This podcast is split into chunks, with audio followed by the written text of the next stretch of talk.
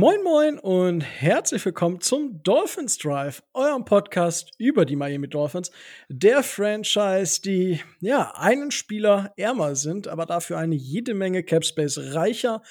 Und äh, wenn es heißt Dolphins Drive, dann heißt es natürlich, ich mache das hier nicht alleine, sondern ich habe heute auch den Tobi wieder mit dabei. Moin Tobi. Moin.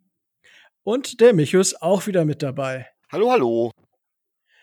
And now it's time to switch from German into English because, as we mentioned it the last two weeks, we have a guest from America, from the United States, from Miami. He is a beat writer um, for the Miami Dolphins. He's journalist, sports col- columnist for more than 30 years now for, for the Florida Sun Sentinel um, he's won the National Headline Award 2016 for the Top Sports column.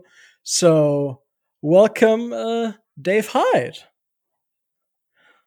Thanks for having me. Good to good to talk to everybody in Germany and uh, where, whoever else is listening.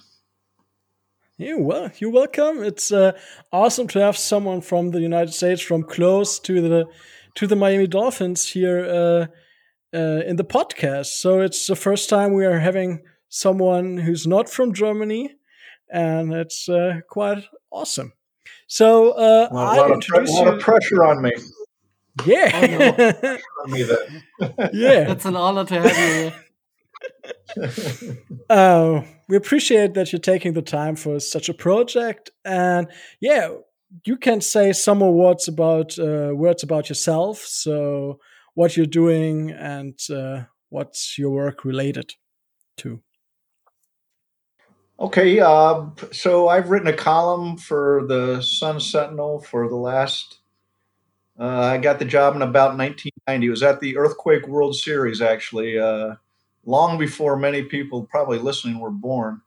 Um, in '89, I, I, was working for the Miami Herald. Then I worked there for five years, and, and now, so so my job's really to. I write four columns a week. I write blogs. I I do a podcast uh, and different things, but um, it's different than a beat writer. A beat writer goes to all the practices, goes to um, you know writes news when it happens, and I sort of uh, um, get to pick and choose. I'm lucky that way between all the teams in South Florida. So I write about the Miami Heat, um, Miami Hurricanes. Uh, uh, the Panthers and and uh, the Marlins when when interest is there, and, and uh, but but the Dolphins are the number one team and the, and the, number one interest, just like in most NFL markets in the United States. Uh, um, they really drive what people want to read, and so in the season and out of season, I, I write about a lot about the Dolphins.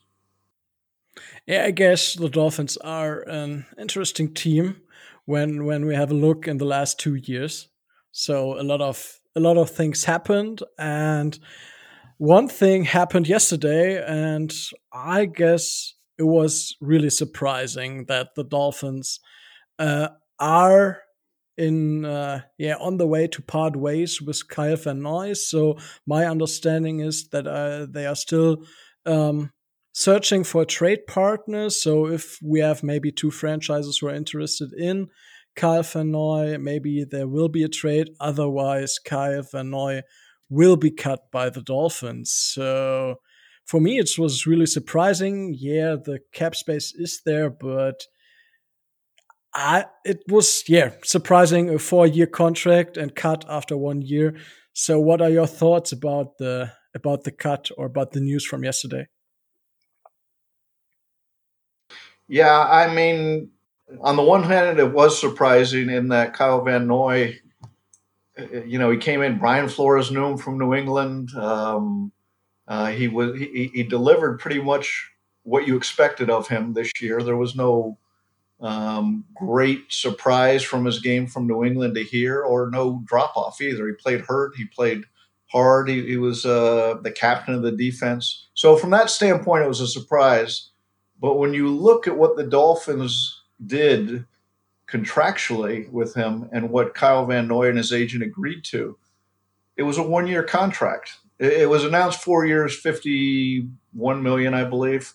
Um, but really, at each offseason, the Dolphins had a ramp off to decide do we want to keep him. So they, they they had him one year for fifteen million dollars effectively, and now they have to decide again. Okay, is he worth keeping around for roughly the same amount of money, or or not? And and so the, I, I credit the Dolphins here. They gave themselves an option every year to make a decision with him. Last year they had a so much money, free agent money to toss around.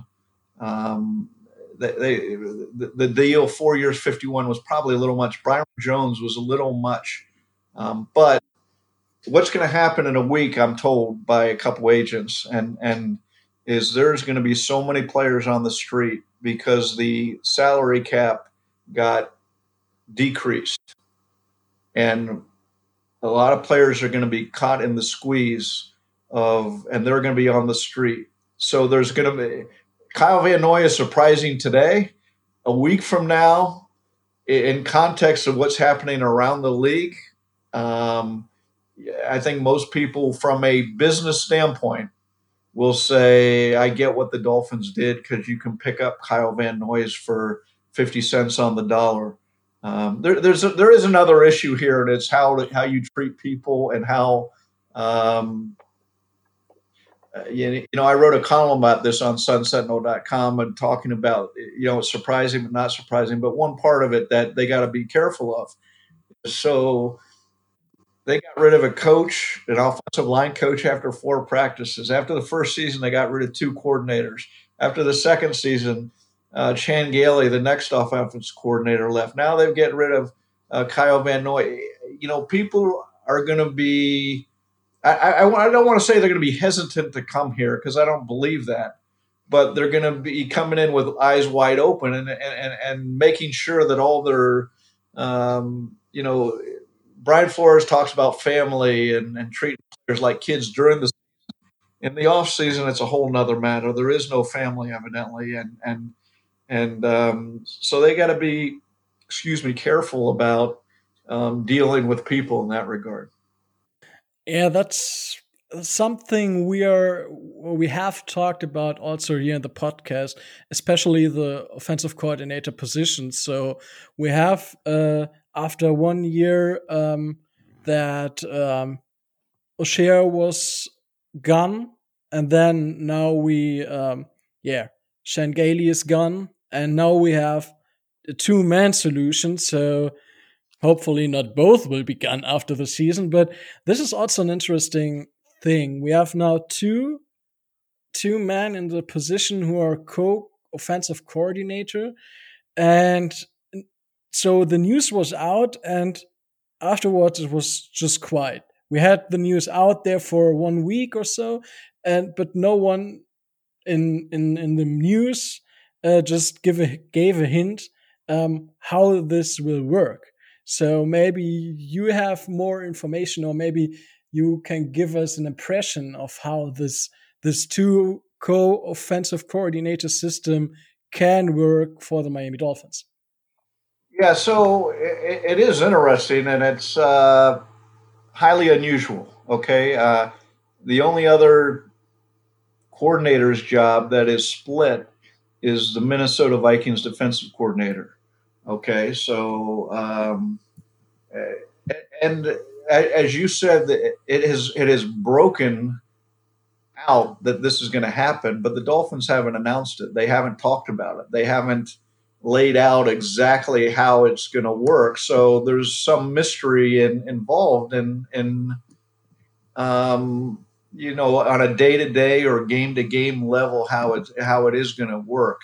Um, you know, the the George Godsey has been called plays in Houston. Eric Studesville, from what is being whispered and, and rumored, is going to be the one calling plays here. We'll see. I, I'm not. Don't hold me to that, but that's sort of what's being discussed. So we'll see exactly how it works. Um, you know like with Kyle Van Noy, the Dolphins didn't announce that either. That came through Kyle Van Noy. Um, so um, they're playing things very tight to their vest for some reason, and um, letting everybody come to their own conclusions or or theories and and uh, without really talking about anything. So um, that, that's one way to do it. It isn't how I would do business, but uh, you know, there's on on on another level. Uh, have to take questions or, or answer thing, and there's plenty of time um, to lay it out. So, um, you know, I will say this for Brian Flores: he makes bold decisions. Um, yeah, you know, um, and and if he thinks something's wrong, he corrects it. He, the two coordinators, they were his. But I thought, I assumed, we brought O'Shea with him from uh, New England the first year, and uh, um, the defensive coordinator and him were assistants together at New England, and, and he had moved on, and, and they were both gone after the first year. And then Chan Gailey brings out a retirement, talks about how you know how respected he he, he liked him as a competing against him basically, um, and for whatever reason he's gone after after this year, um, and and and so um, you know, you can't keep changing coordinators every year. You the, the my, my, my now it worked last year. You, you know, I, I, I thought, boy, here they go changing systems and all that. But two below is your quarterback. Um, you want him to get comfortable in the system he's in, and so hopefully they keep the same system. They keep the same verbiage, the words, the uh, the things he has to call in the huddle, the the because um, all that takes time to learn and get comfortable with, and and he's probably comfortable now after one year. And, and, and the idea is, oh, you hope you don't change everything. You, you make it obviously you mold it to him, and if he's the quarterback, you you get plays that that uh, work best for him. Um, but um, the way to win the NFL, I've always thought is you have a head coach who sets the culture and hires good coordinators.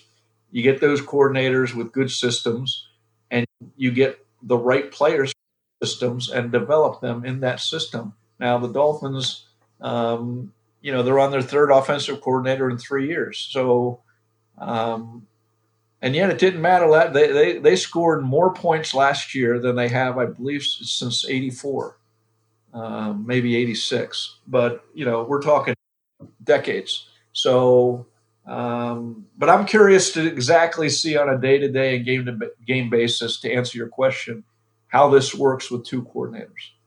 Yeah. Okay, great. Michael, so maybe you have a question.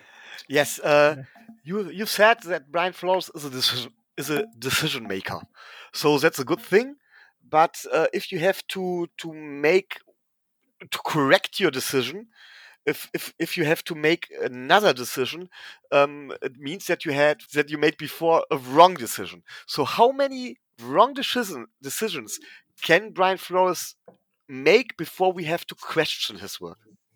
Yeah, that's a great question, and um, you know, I was ready to question when I I was hit, scratching my head a year ago when they got rid of both their coordinators. Because the, the first thing when you go into a job interview, the first thing a guy says is, okay, what's your staff?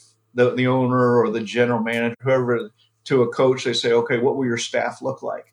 And they, you know, they're all prepared. They have their staff, and it's well thought out. So, a year in, they've already fired the offensive coordinator after four practices. They've fired, fired or left or some somewhere in between both coordinators, and I'm scratching my head thinking, you know, can this work? and yet they they improved to the sixth ranked defense last year. They scored more points than they had in a while. So, uh, but I, I I agree with you. Can't keep changing.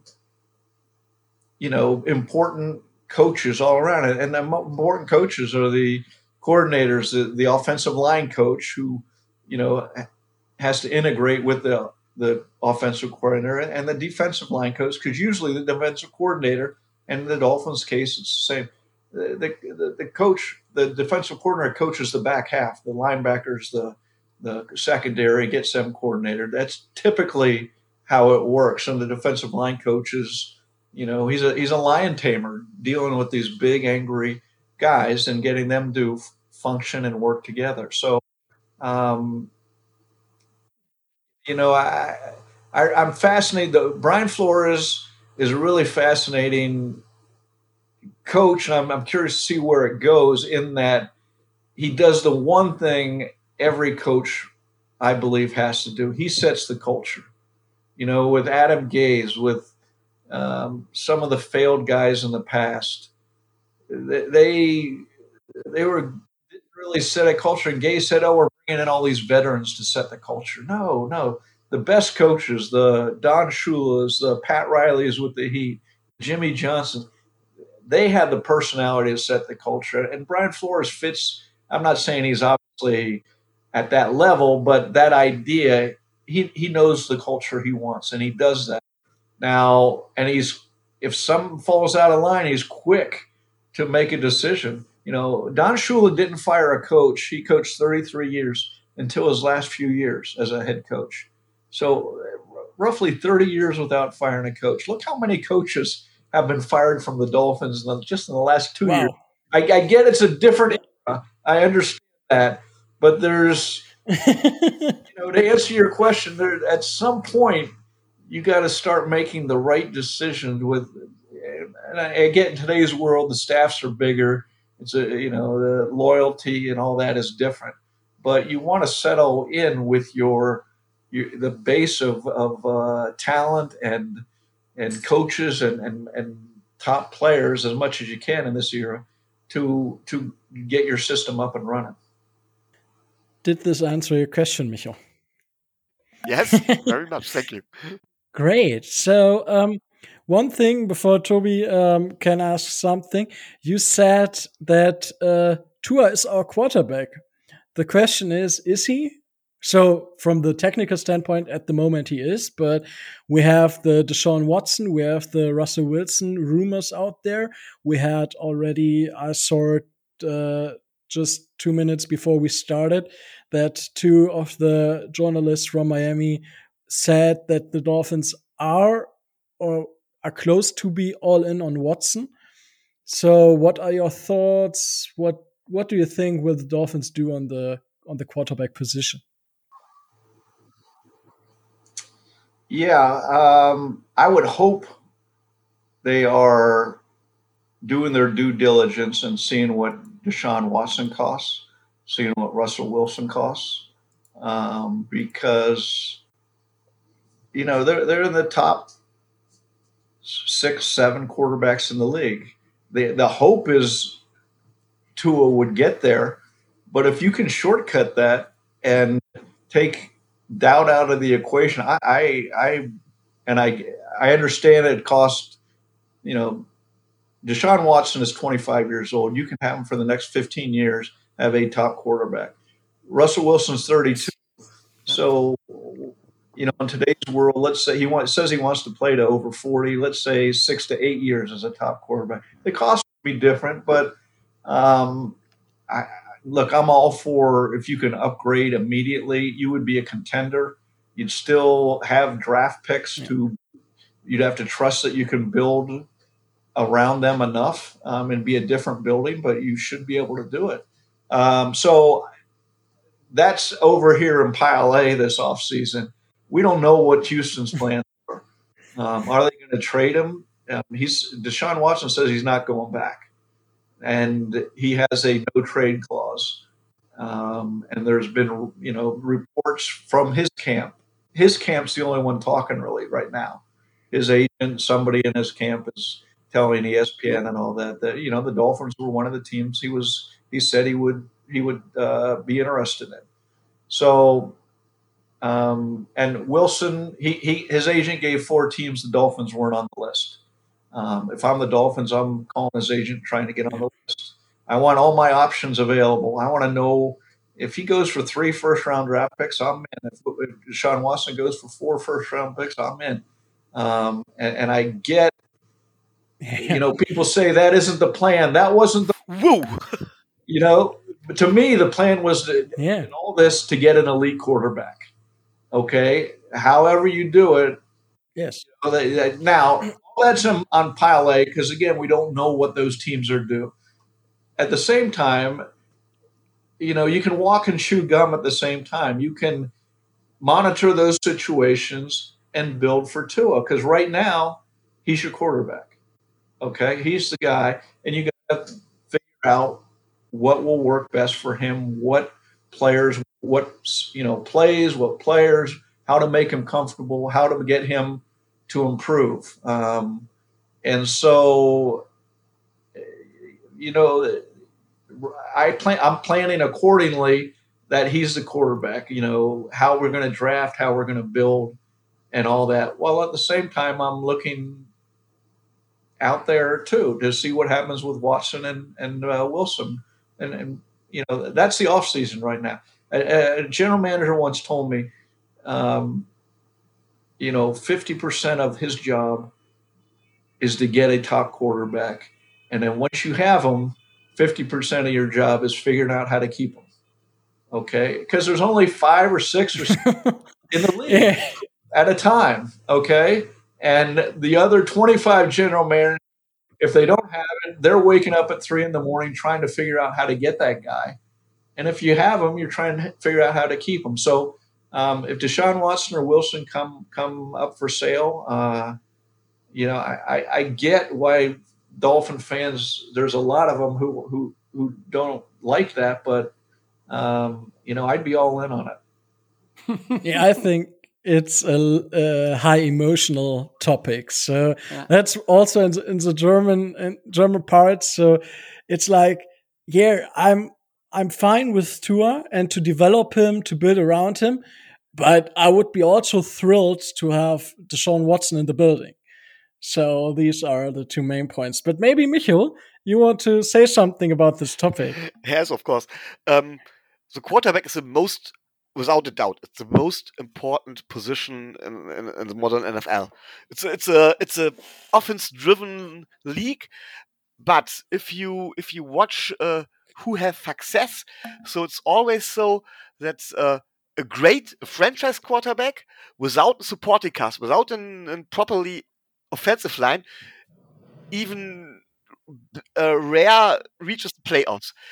But if you have a mediocre quarterback and a top offensive line, a good supporting cast, you at least reach the playoffs. So it's if you pay so much for Watson, we, in my opinion, we have many so many holes left, uh, so we can't have a, a, properly supporting cast, and so, in my opinion, we we really have um, we have the issue to we, we have the issue to build around Watson. So this sure, so sure. this is this, this we is can't the, we can't fix our holes all our holes. So if we pay so much, what do you yeah, say no, about that, that? Yeah, that's that's that's the a valid question. Do you have are can you build around him? Let's, let's say cost four draft four number one draft picks or the equivalent, okay, of four number ones, and so you have two of the number three pick.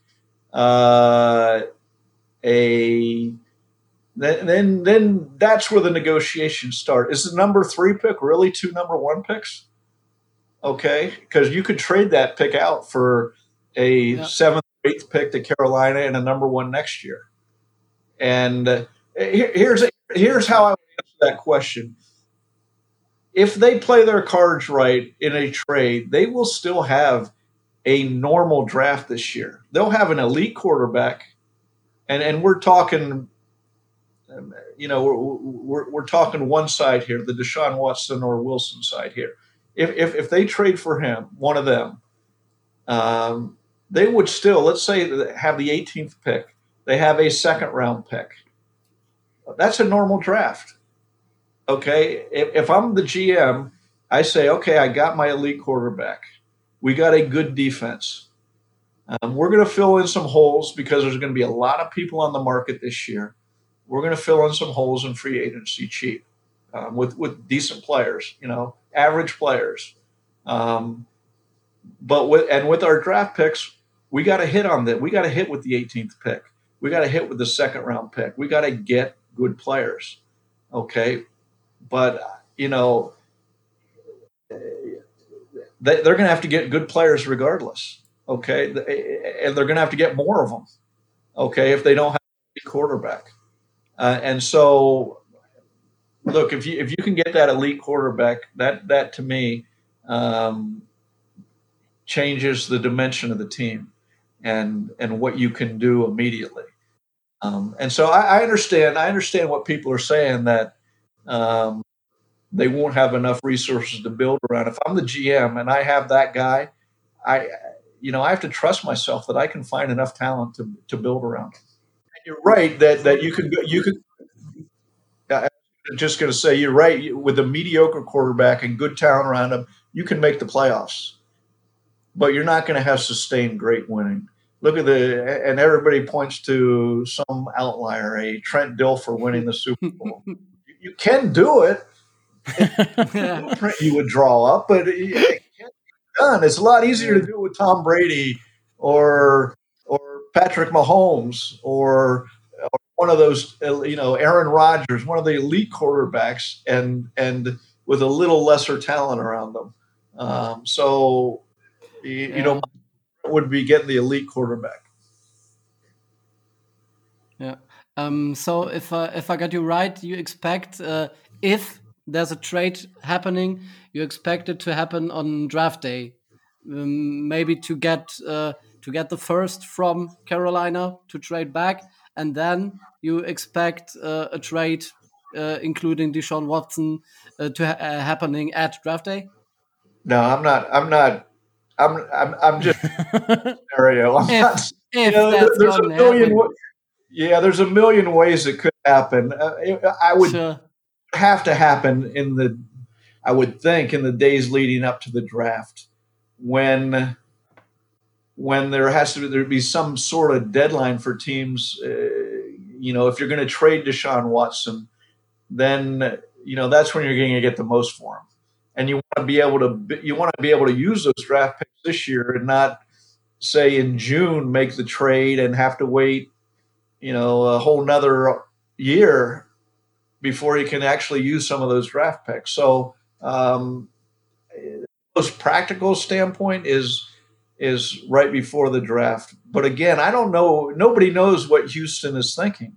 No one. He, he reportedly Deshaun Watson met with the head coach uh, uh, David Culley, Culley, and um, it didn't. He he left the meeting and he still said he wanted a, a trade. So um, you know, the question is how dug in is Deshaun Watson and how, because if I'm Houston, um, something's gone terribly wrong inside Houston's franchise, and it probably hasn't come out. Okay. Um, for a, Andre Johnson, who's, I covered Andre Johnson at my University of Miami. I, I talked to him through the years. He's a very quiet and reserved and and rational guy. And for him to come out loudly against there's something going on in there, some dynamic um, we don't know about, and maybe we never will. Um, and so, um, but if I'm Houston, I, I, try to fix that and I try to make peace with Deshaun Watson. Um, because for, for all the reasons every other team is calling Houston or Seattle right now are the reasons that you want to keep them. They're very hard to find, and, and your franchise will rise or fall um, with the quarterback. Yeah. Um, just mentioned uh, the holes or the needs uh, Miami has to fill in this upcoming offseason or in these upcoming uh, free agency signings. Where uh, do you see um, the Miami Dolphins taking money getting players uh, being signed on what positions? Do you think are the impressive needs this franchise yeah I, I mean the, the you know, playmakers playmakers playmakers playmakers. Let's start there. Um, because eh, okay we're going to move off the okay. Deshaun Watson and and uh, Wilson and we're going to move to okay?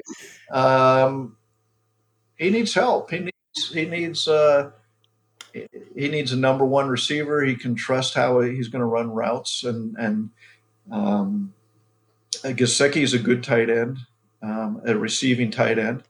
Um, he, he needs a running back to take pressure. He needs so right there. There's a, a, a you know you need to me the whole wide receiver room has to be rebuilt.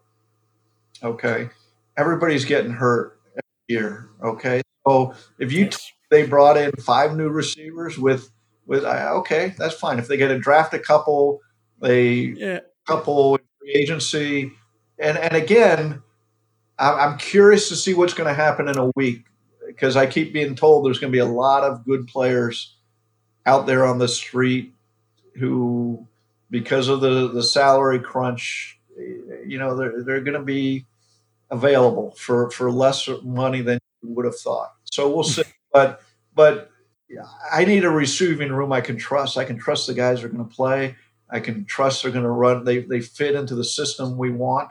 I mean, I, I like DeVante Parker, but DeVante Parker's a sandlot player. He, he, run down there, throw it up, he'll go get it. He, but if you but running crisp routes and, and fitting into um, you know timing and all that is a, is a more difficult proposition. So that gets to again to me, what type of offense are we going to run? And we don't, you know, we I don't have any word on that, but um, you know, Ryan Fitzpatrick, who to me was a he was a shock how how good he was, but you know, him and Ryan uh, DeVante Parker had this this uh, connection where Ryan would throw it up there in a position where DeVante could get it. And basically, it was sandlot football. It was just backyard football.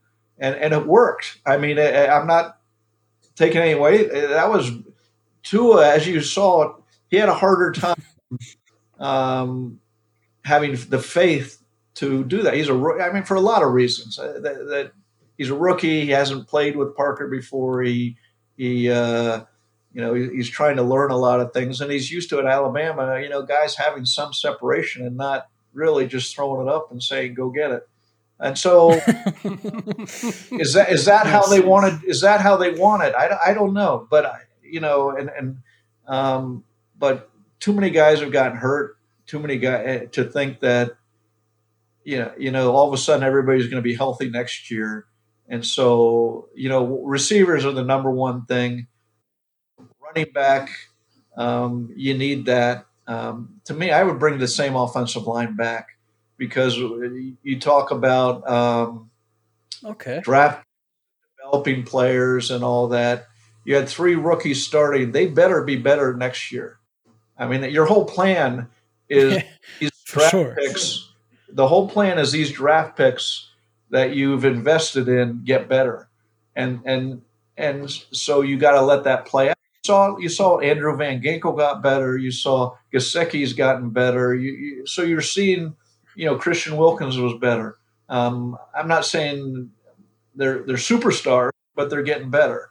And and the idea is, you know, that that'd be my thought with the offensive line. Rather than I'm not saying you don't in the somewhere in the draft, third, fourth, fifth round, you take an offensive lineman, but I'm just saying uh, with one of the top picks, I'm not taking an offensive lineman. I'm taking I'm taking an offensive playmaker, or if if the draft serves you up a pass rusher you like, um, I, I, or a middle linebacker that can do a lot of things, I'm, I'm taking one of them. But um, my big emphasis is on playmakers this this this draft and or free agency, depending on how you match them up. All right. Um, to squeeze you a little bit, um, obviously. Um, do you have names if you if you're gonna play uh, GM uh, in this upcoming free agency signings? Who's uh, who are the players uh, you wanted to be signed? Well, that's a that's uh, that that is a tough one because I, again, you, you, know, I want a veteran receiver. Okay, so is Will Fuller? What's his price yeah, tag? I got it. Houston. Okay, and again, you you, you know you're talking. He has had some injuries, so um, you, you know I'd have to be on board with that. I'd have to be accepting of that. Um, but somebody like that is is uh, you know he, he has some speed, he, which is what the you know you, you, look at the dynamics of what your your receiving core needs.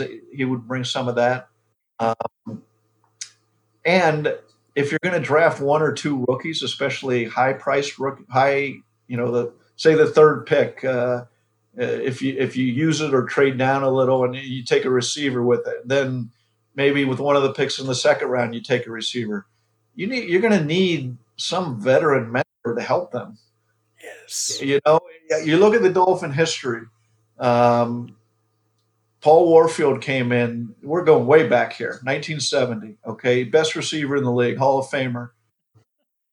Nat Moore was Nat Moore was drafted in '74, I believe. Paul Warfield taught Nat Moore how to run patterns, how to you know be how to carry himself as a professional receiver, what to see of defenses. Okay, Nat Moore then taught Mark Clayton and Mark Duper how to run patterns, how to do things. OJ McDuffie came in and learned from them.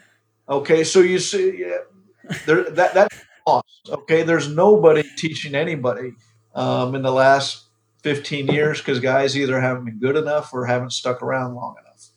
Um, and so you, I guess what I'm showing, trying to show is the idea of a mentor in addition to a really good receiver is important in you know the receiving room and, and, and other rooms too. Um, I, I, I somehow got to find a veteran quarterback to help to if he's the quarterback. Not not you know Ryan Fitzpatrick was perfect, except for one thing. He was better than Tua, and the players. Fitzpatrick. Remember, the players voted on the leadership award, and who won that award? Ryan Fitzpatrick. So Dolphins, if they're Tua, they can't have Fitzpatrick back because he's he was too good of a mentor and too good of a player. uh, and very weird to say that, but they they they do need you know somebody like him. Just uh, he can be a sounding board, how to play, you know, how to play quarterback, how to read defenses beyond the coaches, and so um, that would be on my free agent shopping list. Um, there's not a whole lot of those guys out there now. Andy Dalton, maybe.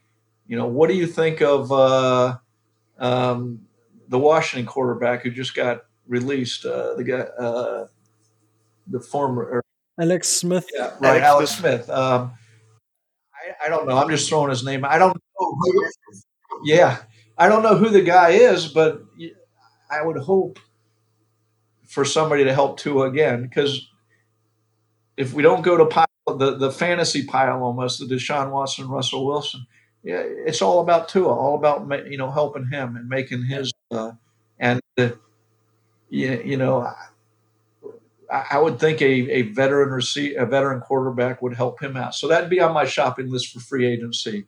Um, you know, and again, you it's hard for me to answer some of this because I think there's going to be so many names that come out next week that uh, what middle linebackers are going to come out that that can fit into this system, and and it's a it's a demanding system. He, he doesn't look. They traded Raekwon McMillan. I, he, he was a, he's a run stopping. He couldn't cover. Okay, and they need a guy who can do both. Um, and so, who's going to fit that? I don't know who's out there that that um, you know pass rushers. They they they need a young pass rusher to develop. Okay, they're they're, really doing it by committee last year, and and, and it, you know, Ogbah was a nice surprise, um, a nice upgrade. Um, to have that one guy when they come into games, every team has to game plan against, um, and and they really don't have that guy in the front seven per se right now. You know, it's it's the secondary is where they've invested, and and that's you know that's fine. That's that's a model to do it. The Patriots, where Flores came from, you look what their big investments are. They're in the secondary um, with safeties and cornerbacks, and and um, that's the model the Dolphins have. Other teams go the other way. The Eagles, the 49ers went to the Super Bowl by having dominant defensive lines and investing in the defensive line. So again, it depends on your model and and and how you go about it. Um, but uh, long long-winded answer about your free agency. Um, I think there's going to be some buys on the on the street in a week, and and um, then you really put your shop be able to put your shopping list together of how to get playmakers, how to fill in some of the other holes, meaning linebacker, pass rusher, um, with the draft, and you'll have to marry the two and, and figure out uh, your off-season plan. Perfect answer to uh, to answer uh, at least four or five questions we got from the community. Great, but one one thing or two things I have two different positions. So one position you mentioned already, uh, the running back position. So in Germany we have um, Twitter analytics bubble, I would say, and the thing is, um, we we see that the running back position is not as valuable as the wide receiver position or other positions. So, um, if you have the the money, wouldn't you spend it more on wide receivers like draft picks and not draft, for example, what would I see in in, in the in, in the Twitter game in the US um, that a lot of people are totally high on Najee Harris. So I would see that it's for me, it, I don't like it to pick a running back in the first round because I see the Ezekiel Elliott's, uh, Saquon Barkley, so they never had the impact, or they had a little bit of impact, but they already also had very good O lines. So, what's your take on the running back position and how you value the running back position?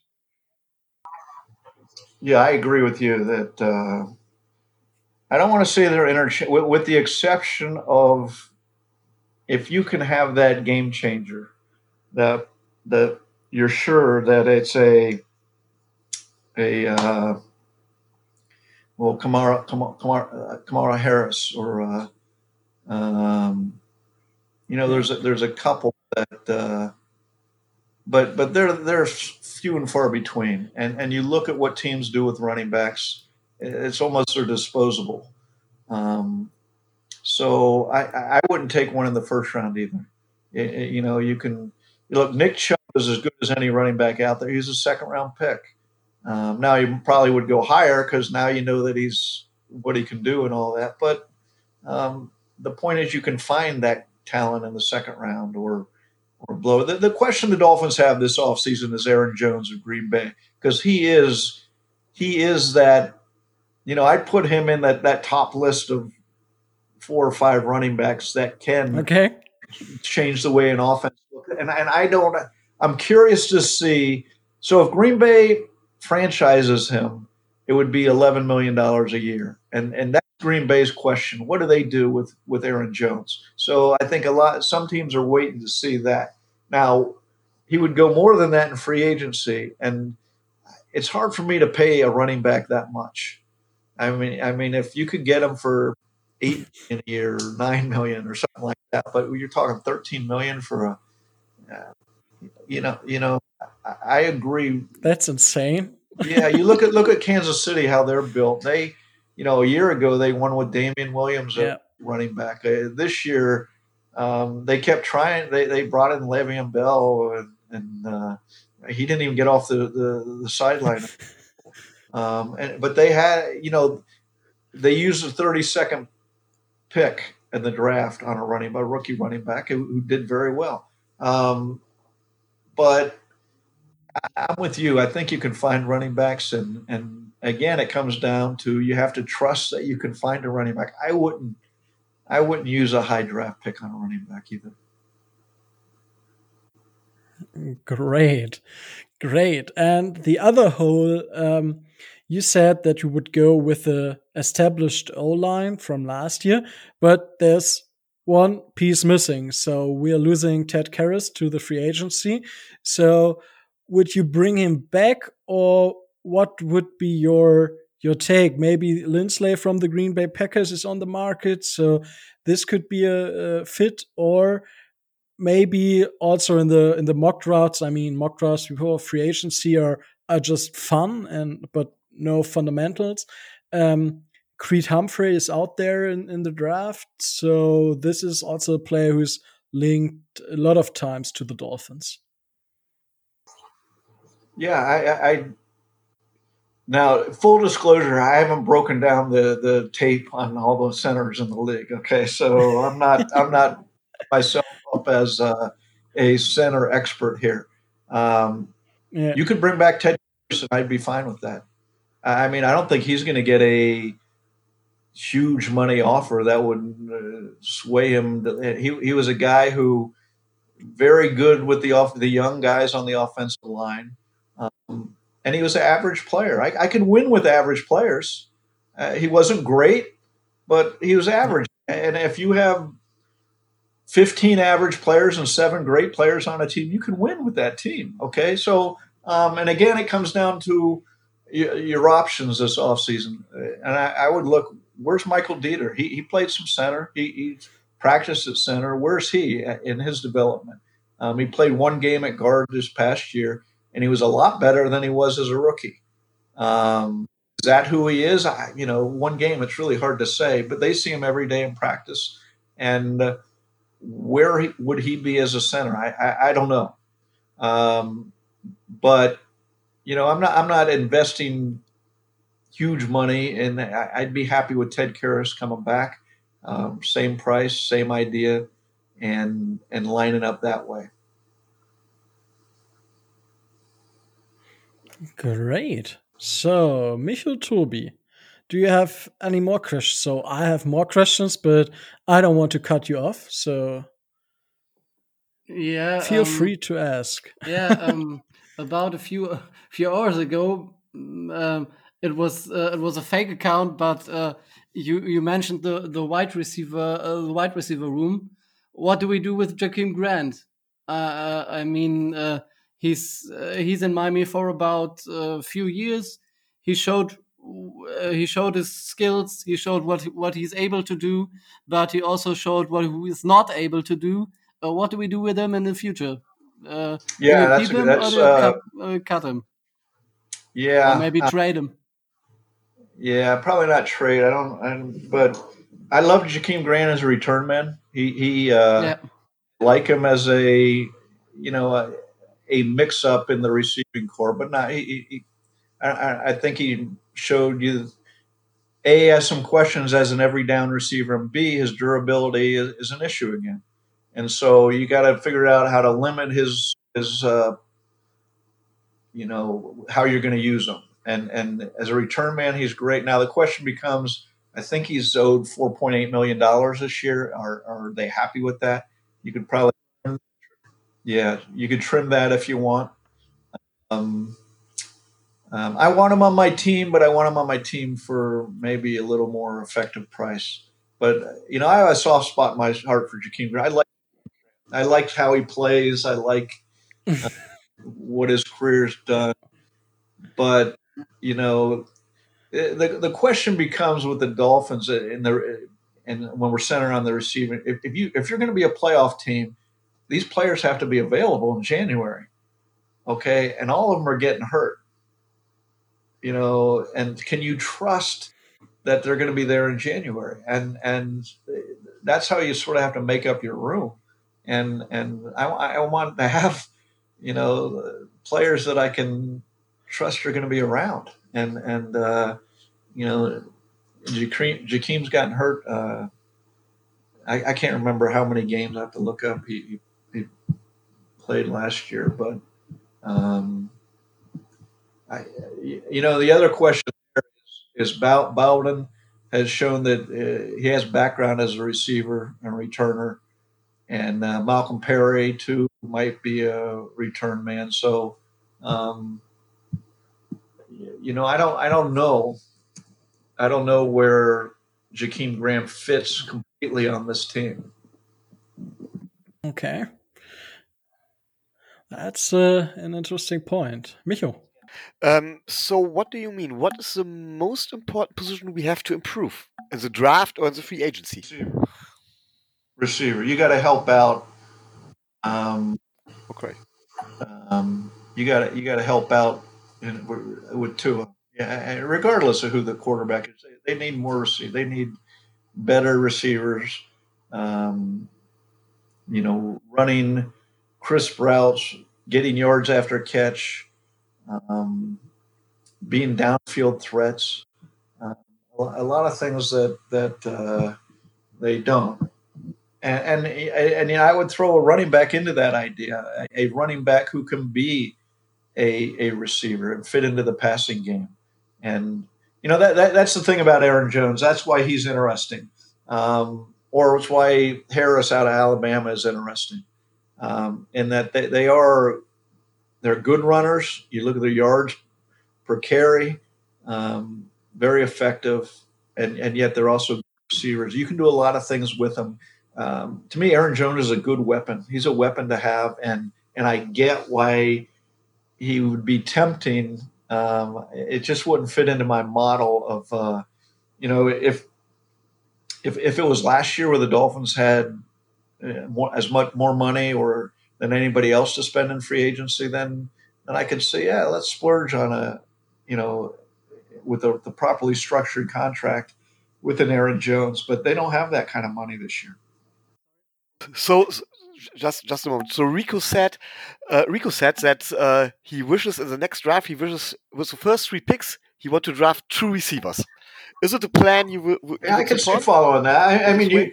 I mean, we're all talking in theory, right? Because we don't know the draft board and how it's going to fall. But yeah, with that. If if uh, um, I need two young receivers, and and uh, I, I, my first pick, I want to be a receiver if everything works out, and uh, and in the second round, absolutely, I, I, I could see them taking two receivers. I could see them taking receivers with the top two picks um, if, if it would work out for them. Um, so, yeah, I, think it's that much of a need on this team and that much of a need to to help Tua out that um, you know we're talking receivers. Um, you, you know, one of them might you know the uh, the, the, Florida tight end, uh, um, Kyle Pitts. Kyle Pitts. You know, yeah, you know. So receiver, we're, we're talking helping the passing game somehow.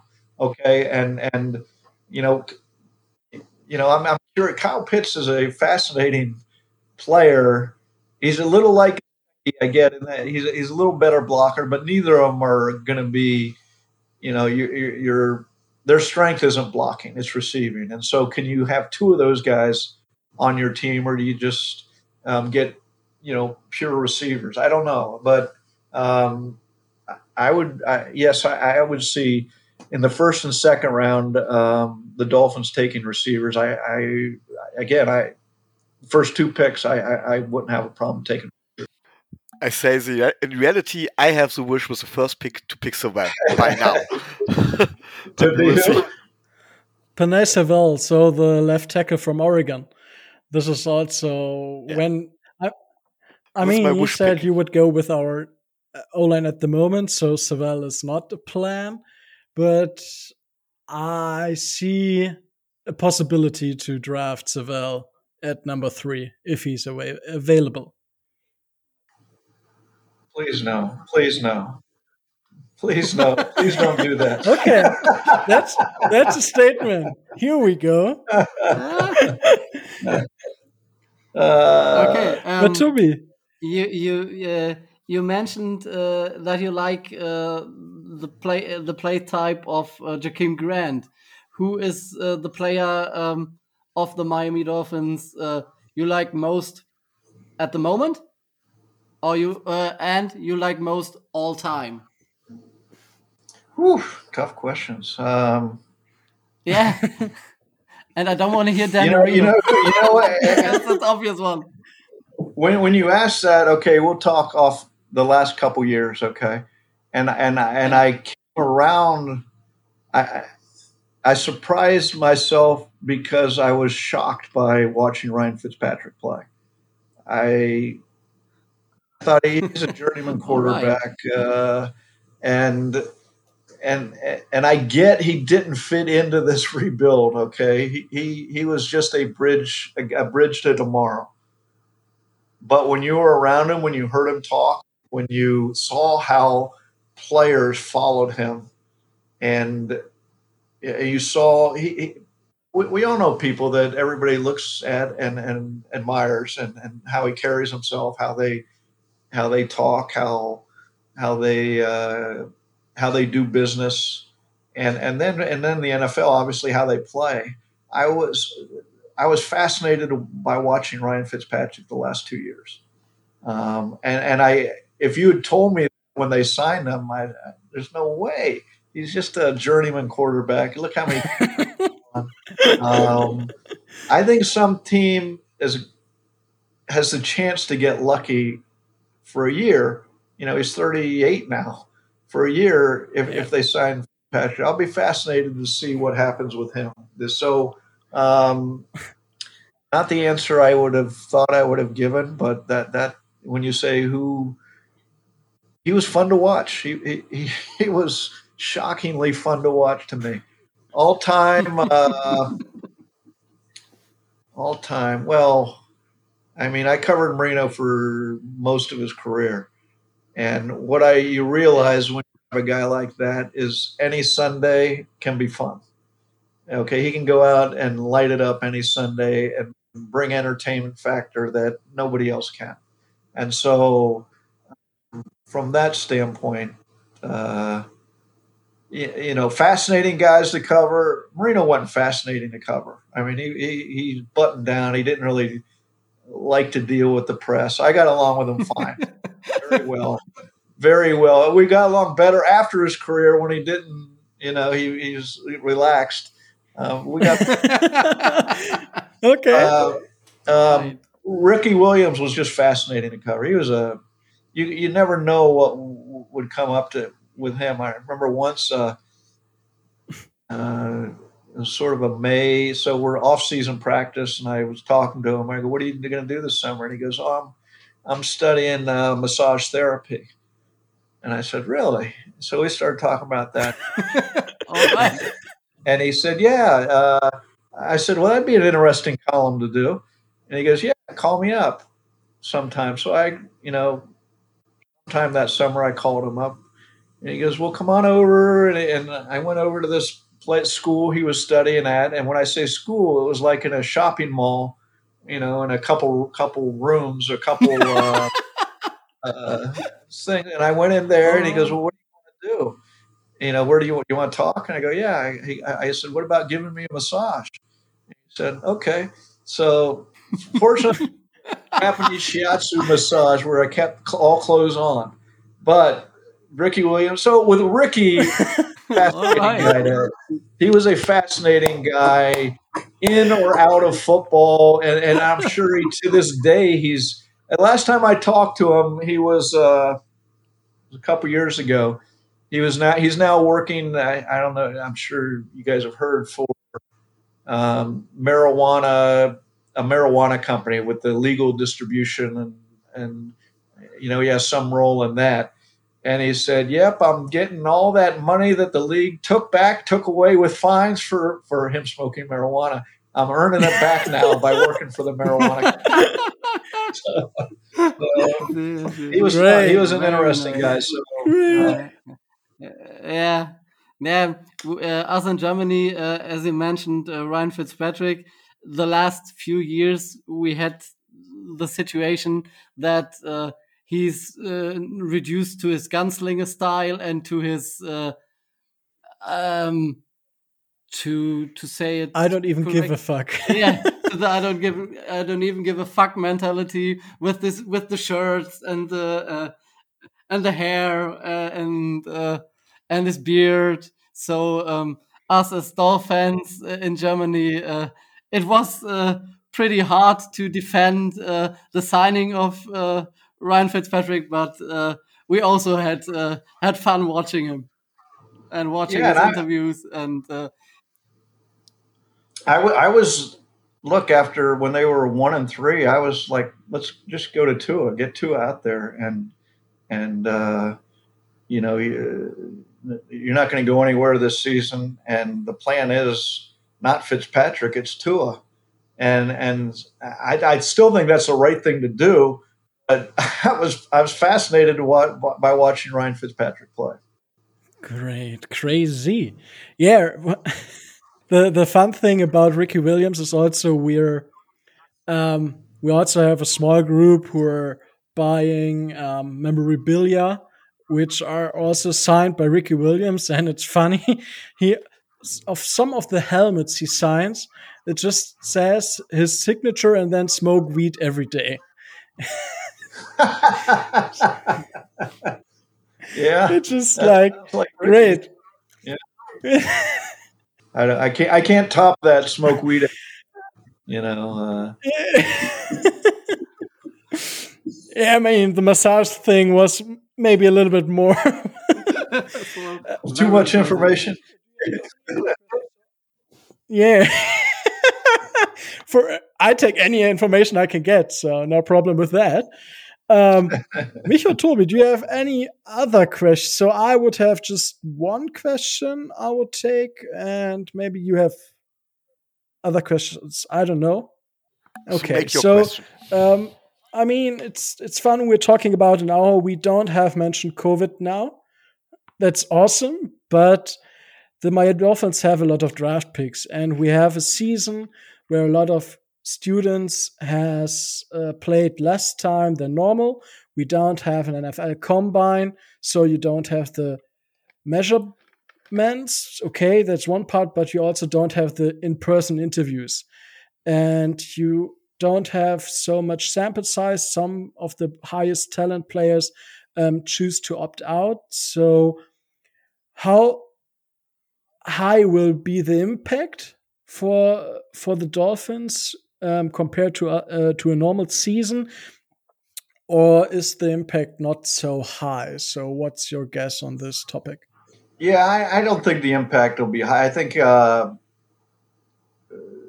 you would have liked to see some of these guys who opted out, more, you know, another year, uh, but you know they showed enough. And it's interesting where the Dolphins trending their metric they're taking younger players. They took Austin Jackson at 20. They took uh, Noah Igbon. I haven't said the name in a while, so I'm, I'm going to screw it up. Igbinoghene. Igbinoghene, thank you. Um, he was, I, I think. Yeah, right, right, right. Um, at I forget he, but he's you know a year. They're they're trending in the last couple years to taking younger players.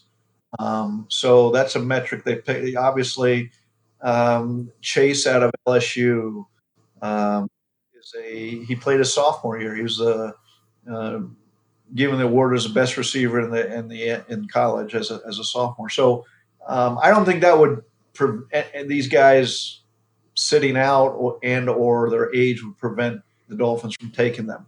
Um, and nor do I think the measurements really matter from the standpoint even at the combine, they already had the teams already had all the measurements. Those measurements were for us, for us to get them. But the teams, the scouts, that's just confirmation of what.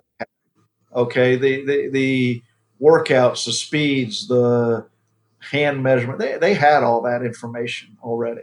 So uh, you know, it okay. confirmed were given in many cases, but you know, they're they're so far down the line on that. Really, what's missing at the combine is the interviews with players. They get they see how they talk to a player, see how mature he is, see how much he wants to work, um, see where his his mind is really, and and you can they can do that, and they there's it's all set up through the league and the and the players uh, to do that on Zoom and, and all that. So I, I haven't heard any anecdotal, you know, it's working or it's not working. But I, there's no reason really why why it wouldn't. Okay. Um, so um, it's different, um, but I think everybody in the past year around the world has uh, accepted things are a little different. Thanks. So, Michael, Tobi.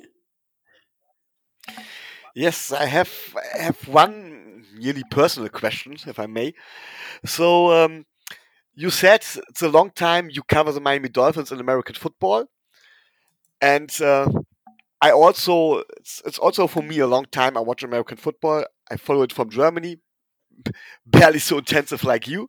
There were no possibilities, but I'm the I'm the elder states, statesman between these two young guns here, um, and I have men I have I have um, noticed that the game has changed 10, 15 years ago, you've said defense wins championships, um, defense is many important.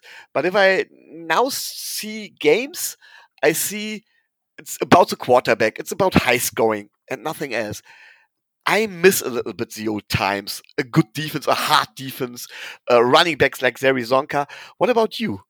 What do you think about the change? Yeah, the and, and, they've purposely done that. I, you know, I think to uh, you look at the rules committee, 1978. Don Shula was on the rules committee, and and they really put in uh, rules to help the offense scoring because it was going down. Scoring was going down, and you you saw that uh, the, the, first person to take huge advantage of it was Dan Marino.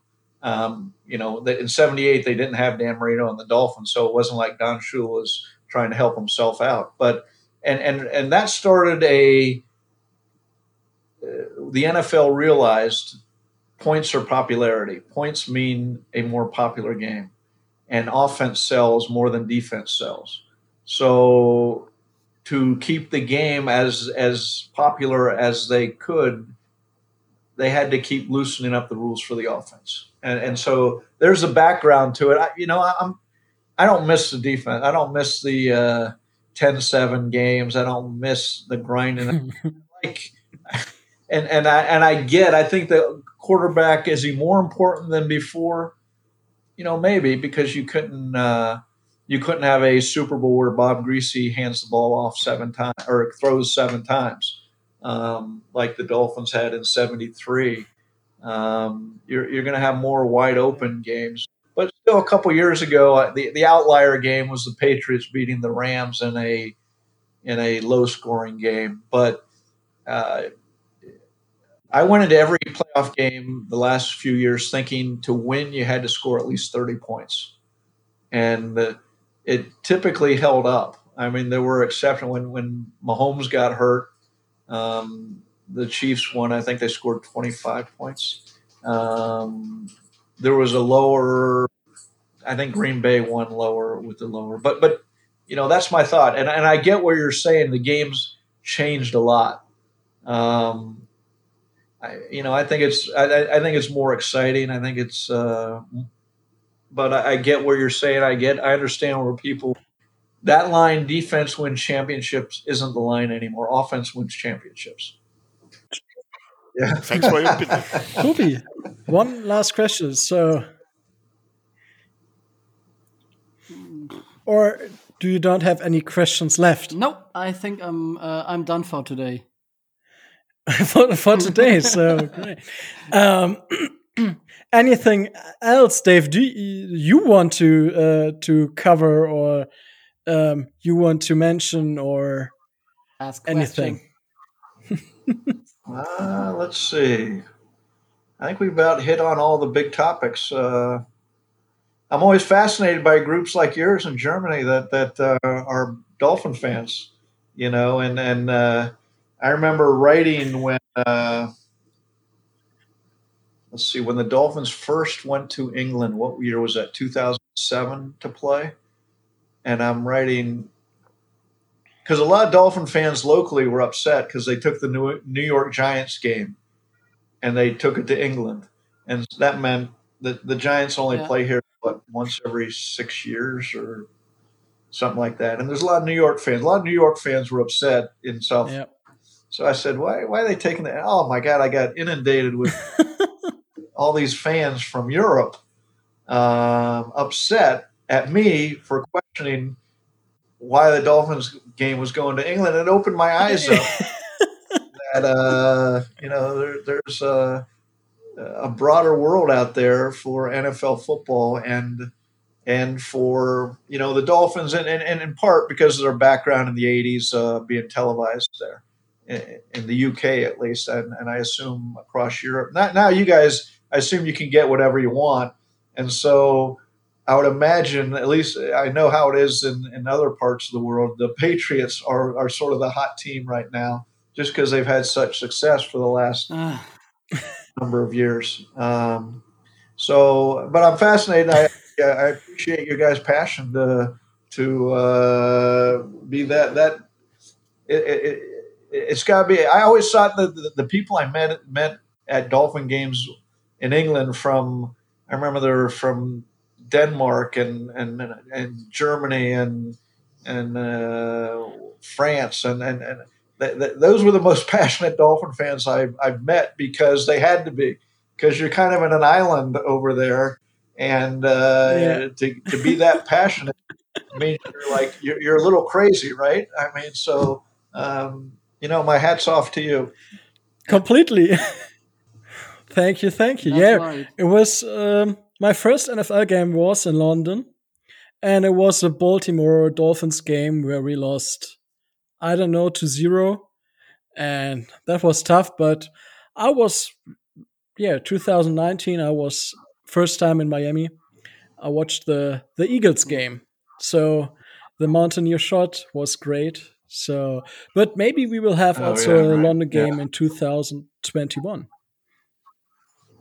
That's uh, Yeah, I'm curious to That see. would they, be great. Obviously, we're supposed to go there last year.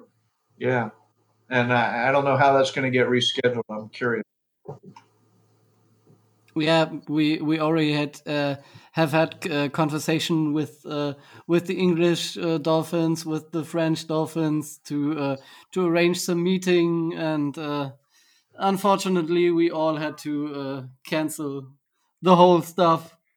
But um, we have a strong community in in Europe, so um, um, I remember you talking to uh, to Wayne, the the leader of the uh, UK Dolphins. Uh, he's a, a friend of, of us, and uh, so if uh, the Dolphins come to to London again, uh, we'll be there and we'll be fine.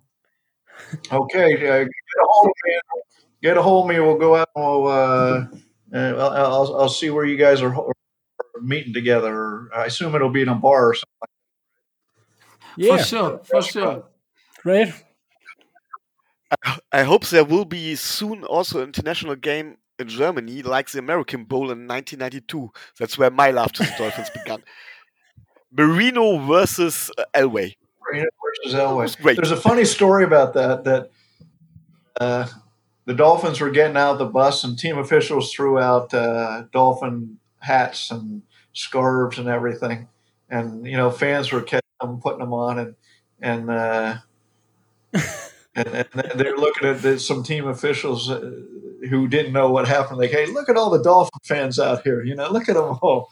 You know, because they're all of a sudden everybody